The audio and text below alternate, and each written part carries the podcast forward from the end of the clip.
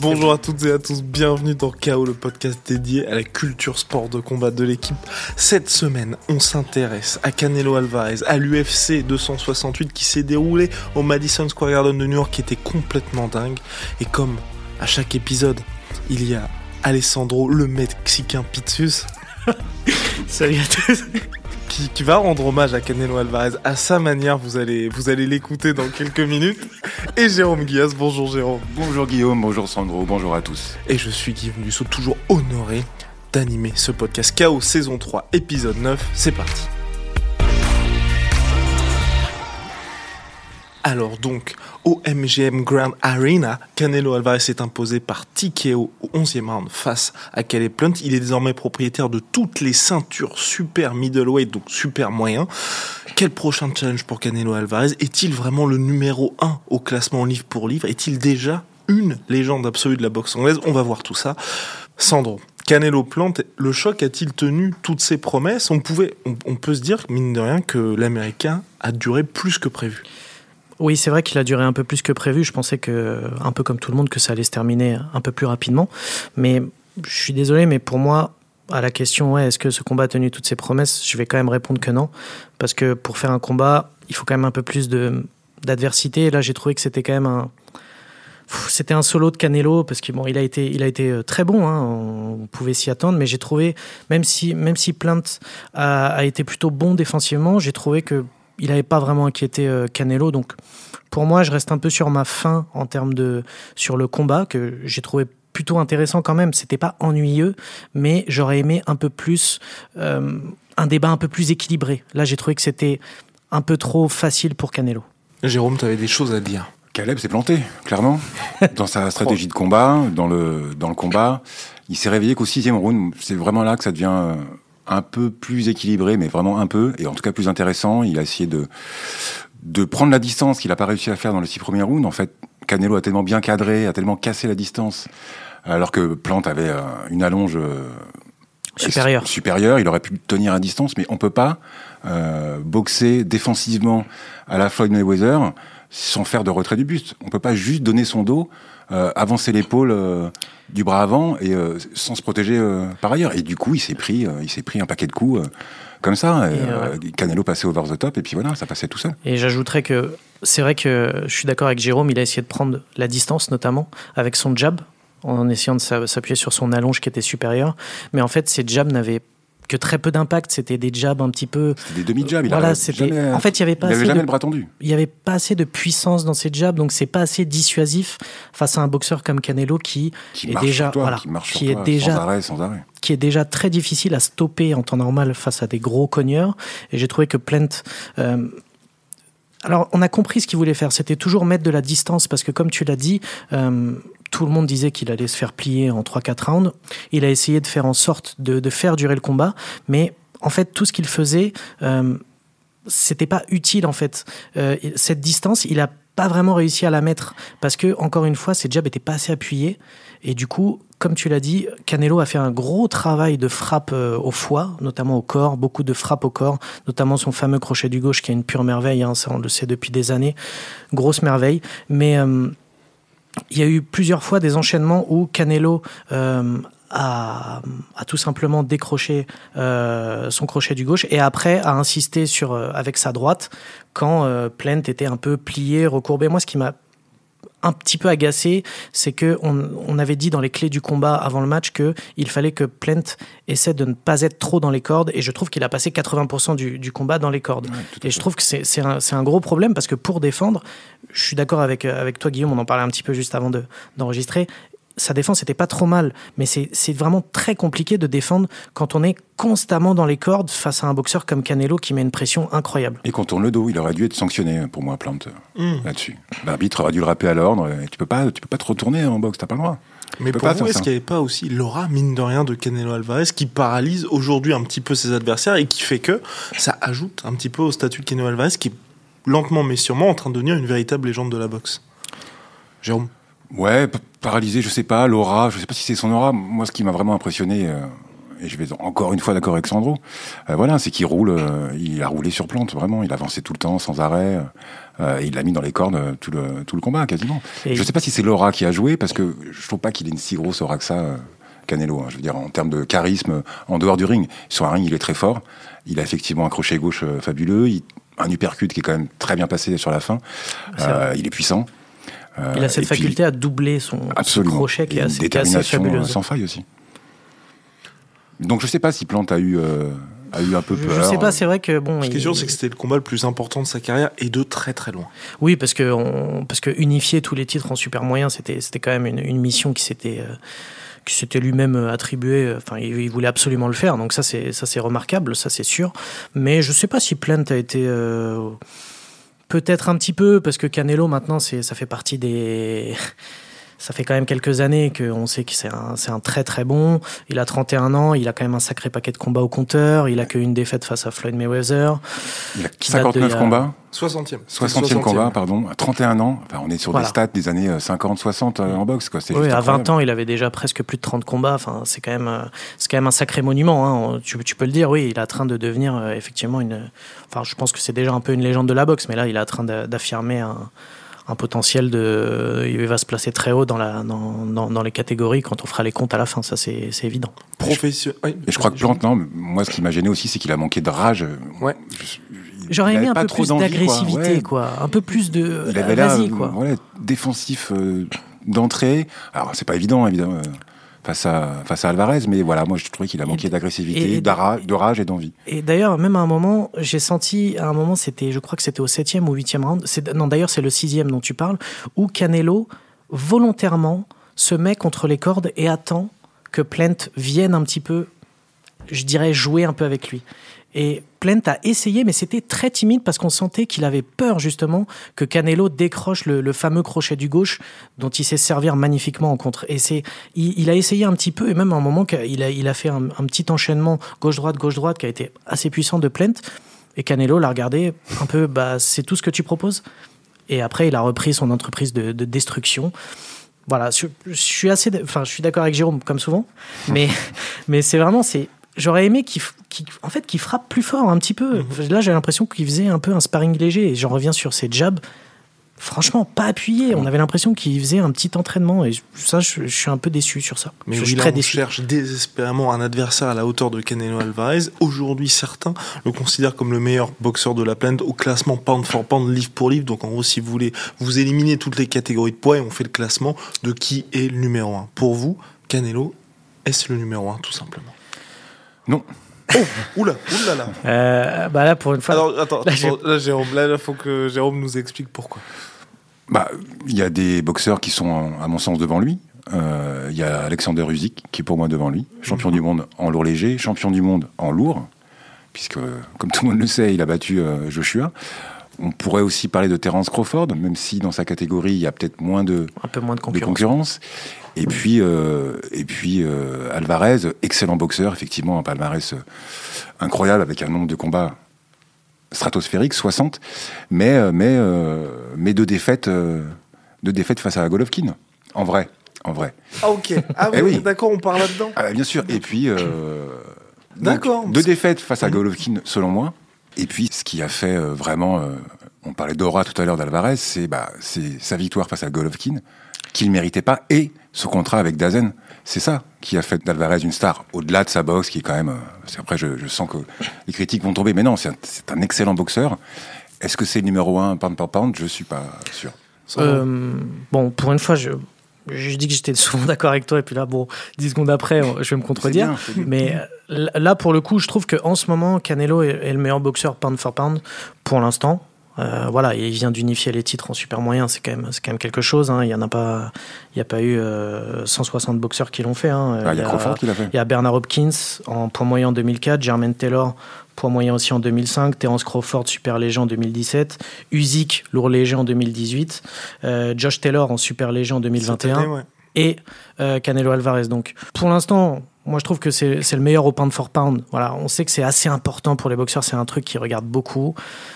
Après, je suis à moitié d'accord euh, sur Golovkin. Pour moi, le premier, un des plus grands scandales de l'histoire de la boxe moderne. J'ai trouvé ça grotesque quand un juge avait donné 118-110 à, à, Canelo Alvarez, alors que franchement, il faut le dire honnêtement. Hein, Madame Adelaide Bird. Voilà.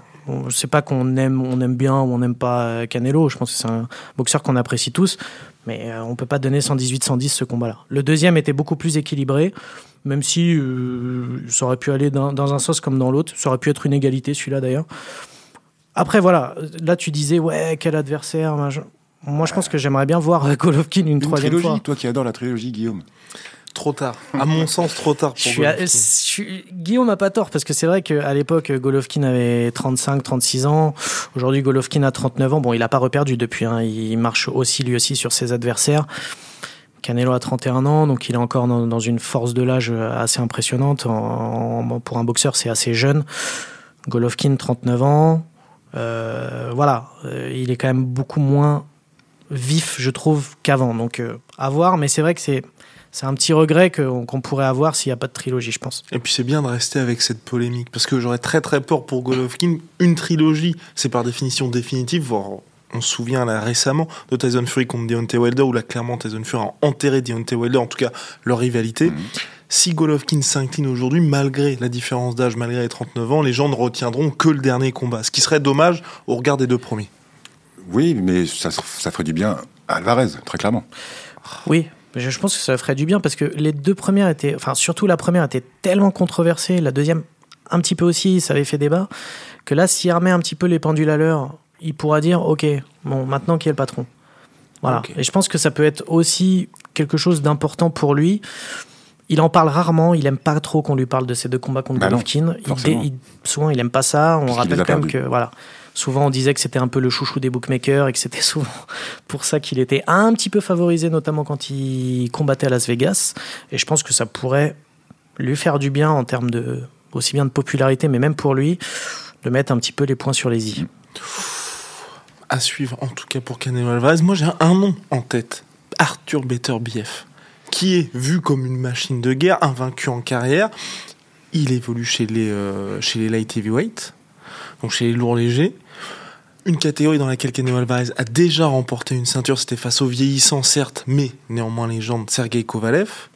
Et là, ça remplit aussi sa coche, cette, coche pardon, cette case de pound for pound, livre pour livre, parce que c'est ce qui est intéressant pour moi, à mon sens, pour Canelo Alvarez, c'est clairement, on n'a pas l'impression qu'il se fixe des limites en termes de catégorie de poids. Ou alors vous, vous êtes en train de vous dire, bon, c'est peut-être moins clinquant comme nom. Non, mais c'est pas moins clinquant. C'est vrai que, bon, forcément, c'est moins. Enfin, si, c'est un peu moins clinquant que Golovkin, parce que Golovkin, c'est forcément un peu plus clinquant. Mais ça aurait sûrement plus de sens de faire ce combat-là. Euh, après, certes, il est invaincu. Plant était aussi invaincu. Euh, contre Canelo, ça veut pas dire grand-chose. Wow. Très honnêtement. Après, la question, c'est est-ce que Canelo monte? Euh, Est-ce qu'il reste en super moyen? Il a plus grand-chose à, prouver, à nettoyer dans cette catégorie. Est-ce qu'il a le physique vraiment pour monter et tenir euh, sur la durée? Je sais pas. je sais pas. Je m'interroge.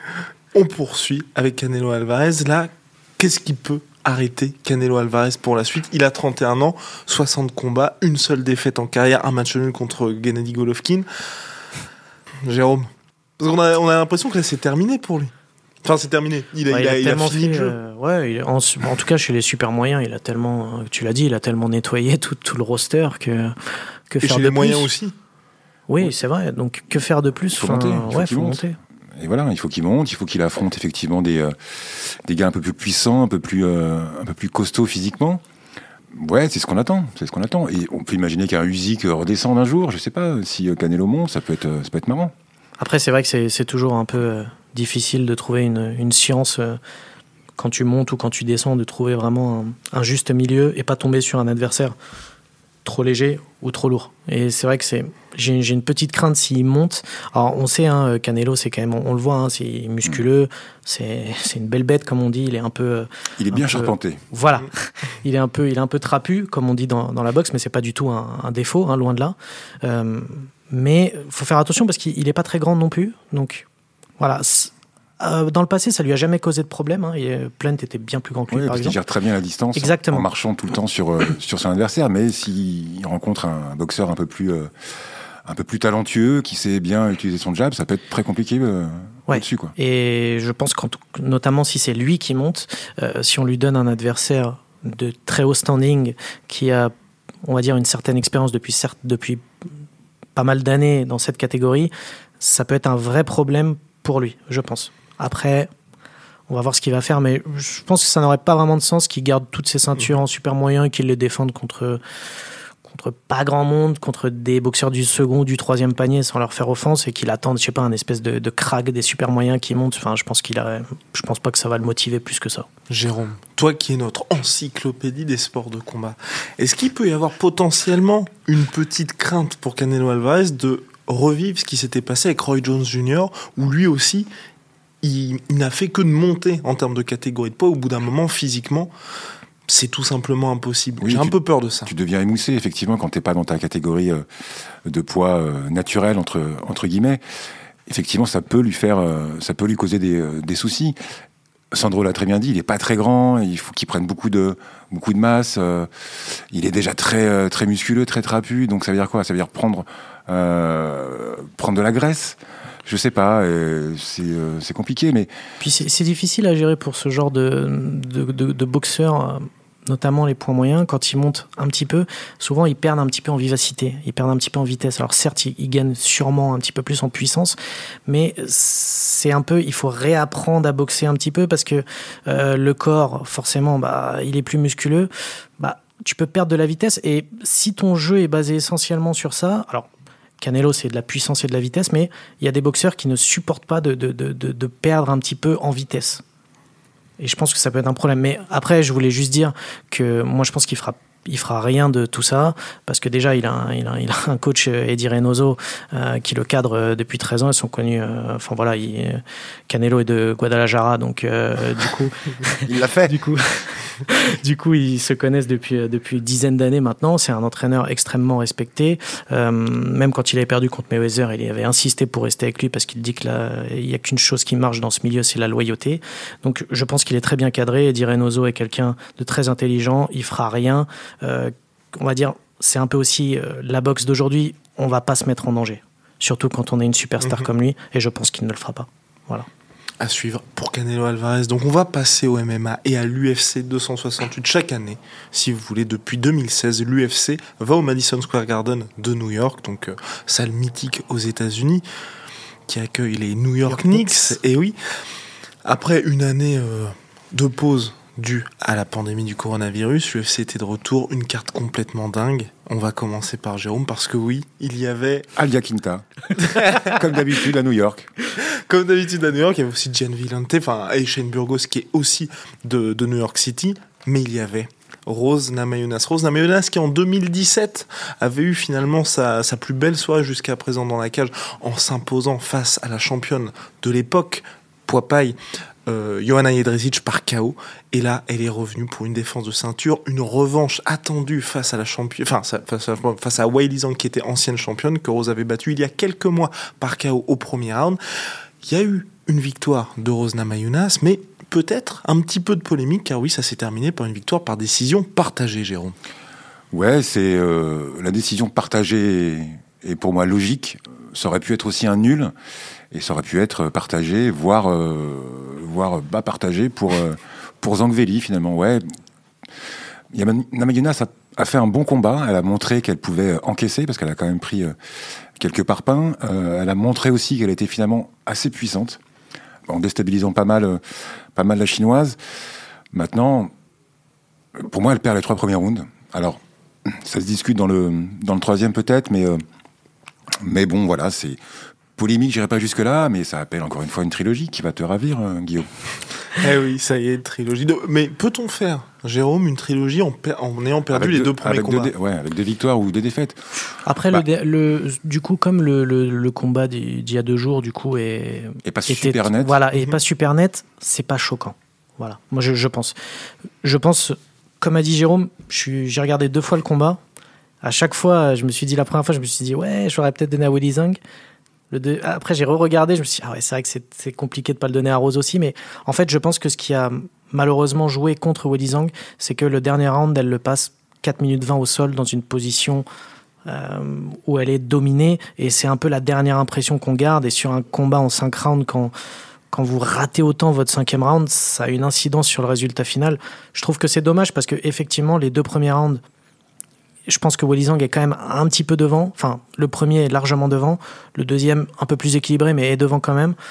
Le troisième, ça se discute. Je suis assez d'accord avec Jérôme. J'arrive toujours pas à me faire ma propre idée sur ça. J'ai regardé même les chiffres, les, frappes significatives, comme on dit dans le, dans le milieu. Ça se joue à deux, trois frappes près. Donc pour moi, c'est pas, pas aussi euh, net. Puis bon, mais voilà, le cinquième round, vraiment, malheureusement, a, trop joué contre la chinoise. Ouais, et puis on était à New York. Euh, ça a peut-être aussi un peu influencé les, les juges. que le public était vraiment chaud bouillant.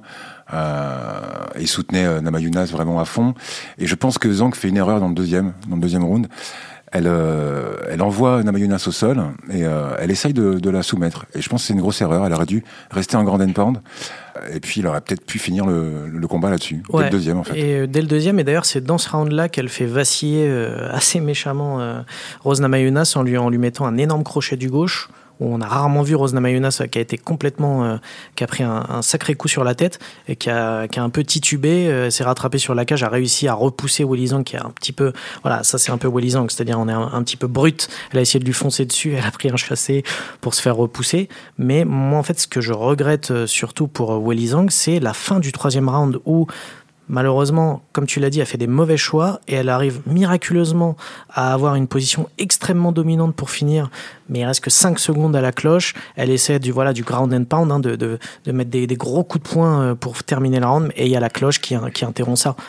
Je pense que vraiment, c'est, Willy Zhang doit avoir vraiment les, un petit peu la, la rage quoi de ne pas avoir pu terminer parce qu'elle a eu des occasions vraiment de, de, de terminer ce combat. Mais elle applaudit quand même euh, mm-hmm. la décision de à la fin, ce qui est, ce qui est euh, belle joueuse, ouais. Ouais, belle joueuse. Je m'attendais pas à ça. Je pensais qu'elle, pour le coup, elle pouvait vraiment, euh, vraiment râler euh, et se plaindre, mais bon, voilà. Je pense qu'elle s'est un peu rassurée aussi parce qu'on a dit tellement de choses après ce chaos que voilà, qu'elle était. Puis sa réaction n'était pas optimale non plus. Oui. Mais elle a été tellement, a été quand même bien critiquée après le chaos face à Rose Namajunas, où, on où beaucoup de personnes ont dit, beaucoup d'observateurs ont dit que ouais, elle avait peut-être pas forcément le niveau face à quelqu'un de, de, trop technique face à Rose Namajunas. Voilà, là quand même, on a vu que c'était un sacré combat en 5 rounds hyper indécis. Encore euh, maintenant, moi, je, je trouve que c'est très dur de déterminer. Et je suis assez d'accord avec Jérôme. Je pense que, franchement, si ça avait été une égalité, j'aurais trouvé ça presque même plus beau, on va mm. dire, comme conclusion. Mais ouais, franchement, elle a, elle a, quand même remis quelques points sur les i, elle aussi. Et puis on est content. Elle a du style, elle est élégante, elle sait tout faire. on est content pour Rose. Voilà. Et puis elle devrait se retrouver d'ici quelques mois, quelques années. Prochaine défense de ceinture, selon toute vraisemblance pour Rose Namajunas contre Carla Esparza, toute première championne poids paille de l'histoire de l'UFC. Rose devrait l'expédier. À suivre en tout cas. Devrait, mais on se trompe souvent. Donc. Ah, rien dire. Pour une trilogie. Et oui, il ne fallait pas manquer le début de la carte principale samedi dernier. Ça commençait à 3h par Justin Gagey, Michael Chandler. Les deux hommes avaient annoncé depuis de nombreux mois qu'on allait avoir une guerre des deux l'espace, un combat pour l'histoire tout simplement, avec, je cite, Justin Gagey, on va voir qui va être le prochain à plonger dans les jambes, on va voir qui est là bip Voilà. Et finalement, on a eu un choc absolument somptueux.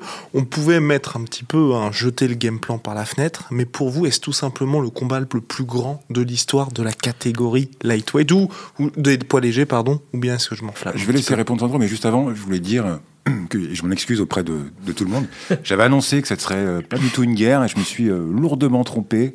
C'était beaucoup moins stratégique que, que je l'imaginais. Euh, effectivement, on a une une guerre totale, notamment le premier round. Ça dit, pour défendre Jérôme, euh, j'étais choqué de voir que les deux combattants n'étaient pas forcément venus pour gagner, mais surtout pour récupérer le bonus de combat de la soirée. On a vraiment eu l'impression que ce qui les intéressait le plus, c'est de délivrer plutôt que d'avoir bah, un, un, petit verre en plus sur leur bilan en carrière. Sans si si t'étais pas réveillé euh, pendant les trois premières minutes de ce combat, le, réveil a dû être très brutal parce qu'ils ont, tellement envoyé de, coups, euh, ça a été euh, incroyable. Hein. Franchement, c'était, ça, faisait peur. Hein. Franchement, notamment les leg kicks, hein, les, coups de pied dans les jambes qui se sont envoyés pendant trois minutes, ça, faisait peur. J'avais mal pour eux. Franchement, c'était assez impressionnant. pour répondre à ta question, est-ce que c'est le plus grand combat de l'histoire des poids légers? Non. Mais évidemment, il trouvera une très bonne place. Pour moi, je garde un souvenir un peu particulier de, du combat entre Gray Ménard et, et, Frankie Edgar, le deuxième, qui avait été absolument dingue, mm -hmm. qui avait fini sur une égalité. C'était un combat assez exceptionnel avec des knockdowns de partout, euh, une intensité folle. Euh, voilà. Pour moi, même Dustin Poirier face à Justin Gagey il y a quelques années, c'est aussi un super combat qui avait, qui avait été très très très euh, intense. Et on a retrouvé cette intensité aussi avec Michael Chandler d'ailleurs qui m'a franchement vraiment étonné dans le bon sens. Euh, je, je, pensais franchement que Geji allait le allait franchement lui faire très mal. Et au final bon on s'est un peu trompé. Et il lui a euh, fait très mal mais il lui a fait très mal aussi mais je, je, pensais qu'il aurait moins de répondants et qu'il encaisserait surtout beaucoup moins. Et il a vraiment encaissé des des gros parpaings, des comme parpaings tu dis, vraiment des gros parpaings. Et euh, après, oui, il y, a d'autres combats. Je pense. Euh, alors souvent, il y a Poirier parce que euh, voilà, je trouve que souvent c'est les combats qu'il fait, c'est très bien. Face à Holloway, le deuxième était très bien aussi. C'était chez les légers. Voilà, il y, y, y, a eu de très beaux combats. Celui-là trouvera une place assez aisément dans le top 5 à mon avis. Le seul truc qui manque, franchement, s'il avait été pour le titre, il aurait été numéro 1. Je pense qu'il n'y aurait eu aucun souci. Voilà, c'était un combat en trois rounds, ne l'oublions pas. Et je pense mmh. qu'il valait mieux pour les deux que ça dure trois rounds. Mais euh, voilà, il y a ça. Après, c'était un très beau combat, il n'y a rien à dire. Jérôme? Ouais, je suis d'accord avec Sandro. Je le mettrais pas en numéro 1. Moi, j'ai aussi beaucoup aimé euh, Poirier Gadji et euh, j'ai beaucoup aimé aussi Pétis Ferguson, mmh. qui était un combat complètement, complètement démentiel aussi. voilà, sur, sur le combat Gadji, Chandler, j'ai trouvé Gadji quand même plutôt malin dans sa stratégie. C'est pas lui qui a déclenché la guerre. Hein. C'est vraiment Chandler qui va qui va la chercher d'entrée. Après on connaît Geji, donc il répond, il adore ça, il adore il adore la bagarre, donc il y va. Mais euh, dans les deux derniers rounds, il est vraiment, euh, il a attendu un peu parfois. Il a attendu, il était vraiment patient, il a bien contré euh, Chandler et et, et Chandler s'est trompé en, en, restant debout, je pense. Il aurait dû peut-être essayer de proposer autre chose, même si même si Geji défend très bien les les takedowns, mais Ouais, c'est pas c'est un, un, super combat, mais euh, mais trop avec comment dire, Geji avait trop de bah, trop l'ascendant pour que ça soit vraiment qu'on le range vraiment dans le top top top des, euh, des combats chez les légers, à mon sens. Le seul petit bémol que je mettrais à Geji sur ce combat, c'est que il y a quelques fois où justement dans ces euh, dans cette condition un peu de de on, allez, Temporisation. On, voilà, de, on, on, fait que de point, point, point, point. Les, les deux faisaient en gros un combat de boxe tous les deux avec, avec les mitaines de MMA. Euh, J'ai senti un moment que, même pour Geji, il y a eu un moment où on a senti que c'était. Il encaissait quand même beaucoup et que ça commençait à faire un peu trop. Mais il a eu l'intelligence, justement, à défaut de Michael Chandler, de dire Ok, bon, là, on va un petit peu calmer les, les, choses, je vais reprendre un petit peu de distance, je vais récupérer un petit peu et on va remettre ça. Alors que Chandler était un vrai bulldozer. Alors, comme l'a dit Jérôme, je trouvais ça assez admirable la manière dont il s'est dont il s'est comporté pendant ce combat mais à un moment même si tu veux faire le show arriver devant Geji les mains euh, ouais. basses mmh. sans garde et en lui disant vas-y viens viens me frapper c'est on est à la limite du, du suicide là quand même hein. ouais puis on voit la tête des, des deux hommes à la fin pardon euh, il y en a un qui est plus marqué que l'autre Geji hein. il est pas trop marqué et Chandler il est euh, méconnaissable hein. mmh. Chandler qui s'est pris un knockdown au deuxième round, suivi d'un grand pound assez impressionnant de Geji. Ouais. Et Geji qui avait, euh, qui avait annoncé en cas de victoire, il veut le title shot, il voulait le title shot. Ah, il l'aura. Il l'aura. Sinon, il a prévenu, c'est la révolution. de son côté, Dana White, président de l'UFC en conférence de presse, a dit c'est possible pour Geji, je n'y suis pas opposé, mais on a d'autres options. Mais oui, il ne faut pas chercher. Dana White. Euh, eh oui. Dana White, Dana White il, aime il bien. prend des risques avec Geji en disant ça. Et Dana White aime bien, quand même. aime bien ce genre de phrase. Comme ça, ça lui permet aussi de remettre un petit peu l'église au centre du village et de rappeler qu'il est le patron. Mais je pense qu'on aura probablement Geji contre Poirier ou Charles Oliveira. Ça dépendra du, du prochain title shot. Qui a lieu le 11 décembre prochain à Las Vegas. Tout il y avait fait. aussi en combat principal Kamaru Ousmane contre son meilleur ami Covington. Exactement, les deux euh, ennemis de cette catégorie des moins de 77 kilos. Kamaru Ousmane, on en avait parlé dans le podcast preview, qui s'établit un petit peu plus à chaque combat comme une véritable légende de l'UFC, toujours plus dominant. Donc là, il s'est imposé par décision unanime face à Colby Covington. Covington qui a très mal démarré les deux premiers rounds, méconnaissable. Il se prend même deux knockdowns lors du deuxième, ah oui. puis qui revient dans les trois derniers. Et là aussi, il y a quelques polémiques. Certains disent oui, peut-être que Covington a gagné le combat parce qu'il a remporté les trois derniers rounds. Pour moi, je mets quand même euh, la victoire à Kamaru Usman, puisqu'à mon sens, s'il remporte, et selon les juges aussi, c'est un premier round, deuxième round et cinquième, ouais. et troisième et quatrième pour Covington, Jérôme. Ouais, troisième, quatrième, Covington, c'est pas non plus flagrant. Hein. Voilà, pour moi, Ousmane, gagne sans problème, euh, sans problème ce combat, au moins les trois rounds que, tu as cités. Euh, C'était une démonstration hein, quand même de d'Ousmane. Vraiment face à Covington qui lui aussi avait une tête euh, bah, difficilement reconnaissable pour, pour ses enfants, sa famille, en sortant de la cage. En fait, je trouve que c'est. Alors, autant pour euh, Rose euh, Wellizang, je pense qu'on peut, on, peut en discuter un peu. Autant sur celui-là, moins pour moi, parce qu'effectivement, il y a trois rounds à deux, donc ça reste serré. Mais en fait, les, les deux premiers rounds remportés par Kamaru Usman sont tellement nets que pour moi, il n'y a pas vraiment de débat. Le troisième et le quatrième round, Colby Covington, à mon sens, les gagne, mais les gagne juste vraiment d'une courte tête parce qu'il y a une meilleure activité. Et surtout, il y a plus de précision parce que dans les deux premiers rounds, Colby Covington a brassé beaucoup de vent, une- un, un pourcentage de, enfin, la étonnant de précision voir de ses euh, coups. aussi mal boxé. On à sent des, peine, j'ai des regardé grands ouais, moulins, des, euh, les grands moulins, Ouais. 23% de précision sur ses frappes dans les deux premiers rounds, c'est c'est vraiment c'est catastrophique. hein. Euh, et tu- comme tu l'as dit, il a terminé quand même le deuxième round euh, avec deux knockdowns d'affilée dans les dix dernières secondes où il est au bord, au bord du bord du chaos. Maintenant, franchement, euh, il, a, il a eu un, un sursaut probablement d'orgueil. Ça l'a un petit peu réveillé, c'est cette fin de round chaotique. Mais même le cinquième, c'est assez équilibré. C'est peut-être probablement le, le plus équilibré. Mais à mon sens, il va quand même à Ousmane parce qu'il met les frappes les plus puissantes euh, dans ce round-là. Donc, pour moi, c'est une victoire assez logique de Kamaru Ousmane. Je vais juste mettre un petit bémol à Kamaru Ousmane. C'est vraiment un tout petit bémol. C'est que, alors, depuis qu'il est euh, entraîné par Trevor Whitman, on a vu, hein, les programmes box sont absolument fabuleux. Masvidal s'en souvient encore. Mais je trouve qu'il s'enferme un petit peu trop maintenant dans une espèce de. C'est-à-dire qu'à la base, c'est un lutteur Mm. franchement formidable. C'est un très bon lutteur. Et que je trouve qu'il s'enferme dans une. un petit peu trop dans sa boxe. Alors, Il n'a fait que défendre les takedowns tentés exactement. par Covington, et- alors que lui n'a pas tenté Ouais, euh, il a de pas lutter tenté. du tout. C'était très, très étonnant. je trouve ça aussi assez étonnant parce que euh, sa qualité première, ça reste quand même la lutte. Alors maintenant, en boxe, il est devenu vraiment très, très fort, très puissant. Mais voilà, euh, à terme, je ne sais pas si c'est forcément la meilleure stratégie euh, qu'il puisse avoir. On va voir euh, quel genre d'adversaire il prendra euh, euh, dans le futur, mais attention à pas trop se dénaturer aussi. Remarque, comme Kamaru Usman veut le combat contre Canelo Alvarez, c'est pas mal, mine de rien, qu'ils s'investissent à fond dans la boxe anglaise, non? Oui, oui, bah, je vais pas reprendre exactement le- les termes fleuris de, Dana White hein, après, ce combat face à Kamaru Usman qui a dit que c'était, on va dire, la version non vulgaire, que c'était des conneries, qu'il devait, devrait penser à autre chose. Euh, effectivement, je pense qu'il devrait penser à autre chose. C'est, c'est le numéro un au pound for pound à l'UFC. hein. Il n'y a, pas de doute Chacun son possible. sport. Chacun son sport. Exactement, chacun son sport. On a vu euh, McGregor, ça n'avait pas été une expérience euh, extraordinaire. Euh, Donc, euh, donc voilà, il faut, il faut, faut pas forcément euh, essayer de, de, de faire ce genre de d'événements qui n'en sont pas vraiment en fait. C'est juste, je pense qu'à l'UFC, c'est souvent le même débat. On va revenir euh, sur ça, mais c'est des problèmes d'argent. Je pense que Kamaru Usman sait très bien que si jamais un combat face à Alvarez se, se c'est fait, il prendra euh, ce qu'il prendra sur 10 combats à l'UFC au moins. Donc voilà, je pense qu'il y a aussi une question financière, mais euh, voilà, c'est pas très sérieux.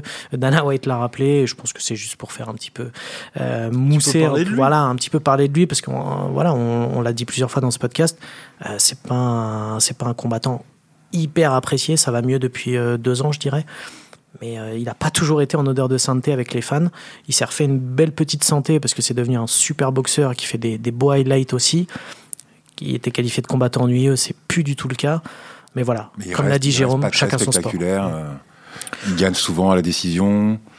Bon, voilà, c'est. euh, Oui, bon, contre Jérôme Gilbert. Burns, il avait gagné par TKO, euh, contre Masvidal, un Ça, petit il KO évolue, aussi. il évolue. Il évolue, il évolue. Il évolue. Sur les, préliminaires, il y avait le franco-dagestanais Nassourdine Imavov qui disputait le combat le plus important de sa carrière jusqu'à présent face au 11e de la catégorie poids moyen de l'UFC, Edmen Chabazian.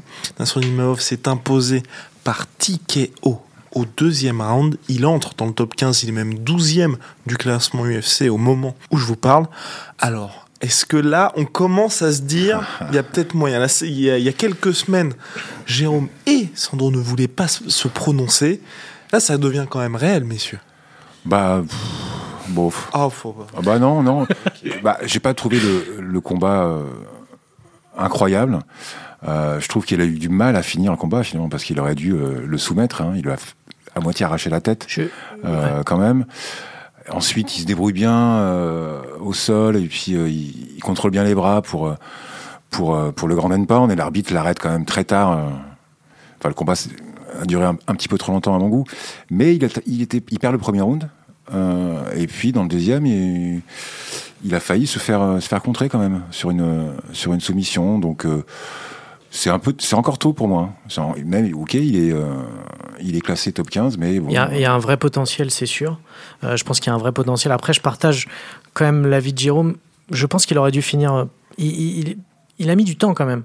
Et il y avait plus. Je trouve qu'il y avait peut-être un petit peu plus de possibilités. Je pense que par soumission, il aurait pu, il aurait pu l'emporter avec un petit peu plus de, de contrôle. Alors que j'allais dire que voilà, bon, il perd le premier round, mais franchement, c'est c'est pas aussi net que ça là non plus. Je trouve qu'il est plus en maîtrise en fait. C'est juste que voilà, il a il se déplace d'ailleurs, c'est c'est assez marrant parce Mm. que forcément, comme il s'entraîne avec Cyril Gann, on sent qu'il y a une gestuelle un peu comme Cyril Gann, de toujours être dans le mouvement et c'est plutôt intelligent. Maintenant, voilà, au sol, on sent que voilà, quand il a quelqu'un au sol, euh, c'est vraiment très compliqué et, euh, et son adversaire l'a bien senti. Mais voilà, je pense que c'est encore un peu tôt. C'est une catégorie. Franchement, il y a quand même, du beau monde dans cette catégorie. C'est quand même, il y a du lourd. Donc, on va voir. Là, c'est un test de plus passé. Je trouve que il est passé plutôt, voilà, bien, un bon test, bien passé, pas de souci. Maintenant, on va voir parce que là, je trouve que là, ça va être vraiment intéressant parce que là, il va devoir se frotter à du vrai top 10. Au top de la catégorie, moi ce que j'aime bien avec Nassour Nimavov, ça c'est ce côté un peu que Cyril n'a pas pour le coup, vicieux, méchant. On sent qu'il a une anglaise, une boxe anglaise agressive il donne les coups vraiment pour faire mal. Et là, face à Edmond Champion qui était aussi très bon striker, rapidement, par exemple avec les coups en sortie de clinch et puis même les échanges en boxe anglaise, il lui faisait mal très très rapidement. Donc, euh, je me dis, tu vois, face au- au vieux briscard de cette catégorie des poids moyens, Ah, il y a du monde devant quand même. euh. Guillaume, tu vas, tu, vas- un peu Non, vite non, en pas, besogne, pas- ouais. pas encore champion, pas encore champion, bien évidemment. Mais, mais je me dis, là, il est 12e. En fonction du prochain adversaire, ça peut aller très vite. Par exemple, on n'en a pas parlé dans ce podcast-là, mais Hamza Chimaev, on parle Ah bah. déjà de lui pour le titre alors qu'il vient de battre le 10e mondial. Ouais, mais après, euh, il y a, Ouais. y a la manière. c'est différent, Il y a- la différent, manière. bien Enfin, évidemment. voilà, sans, sans faire offense à, à Nassourdine Imanov, qui est, qui est franchement un boxeur avec beaucoup de potentiel.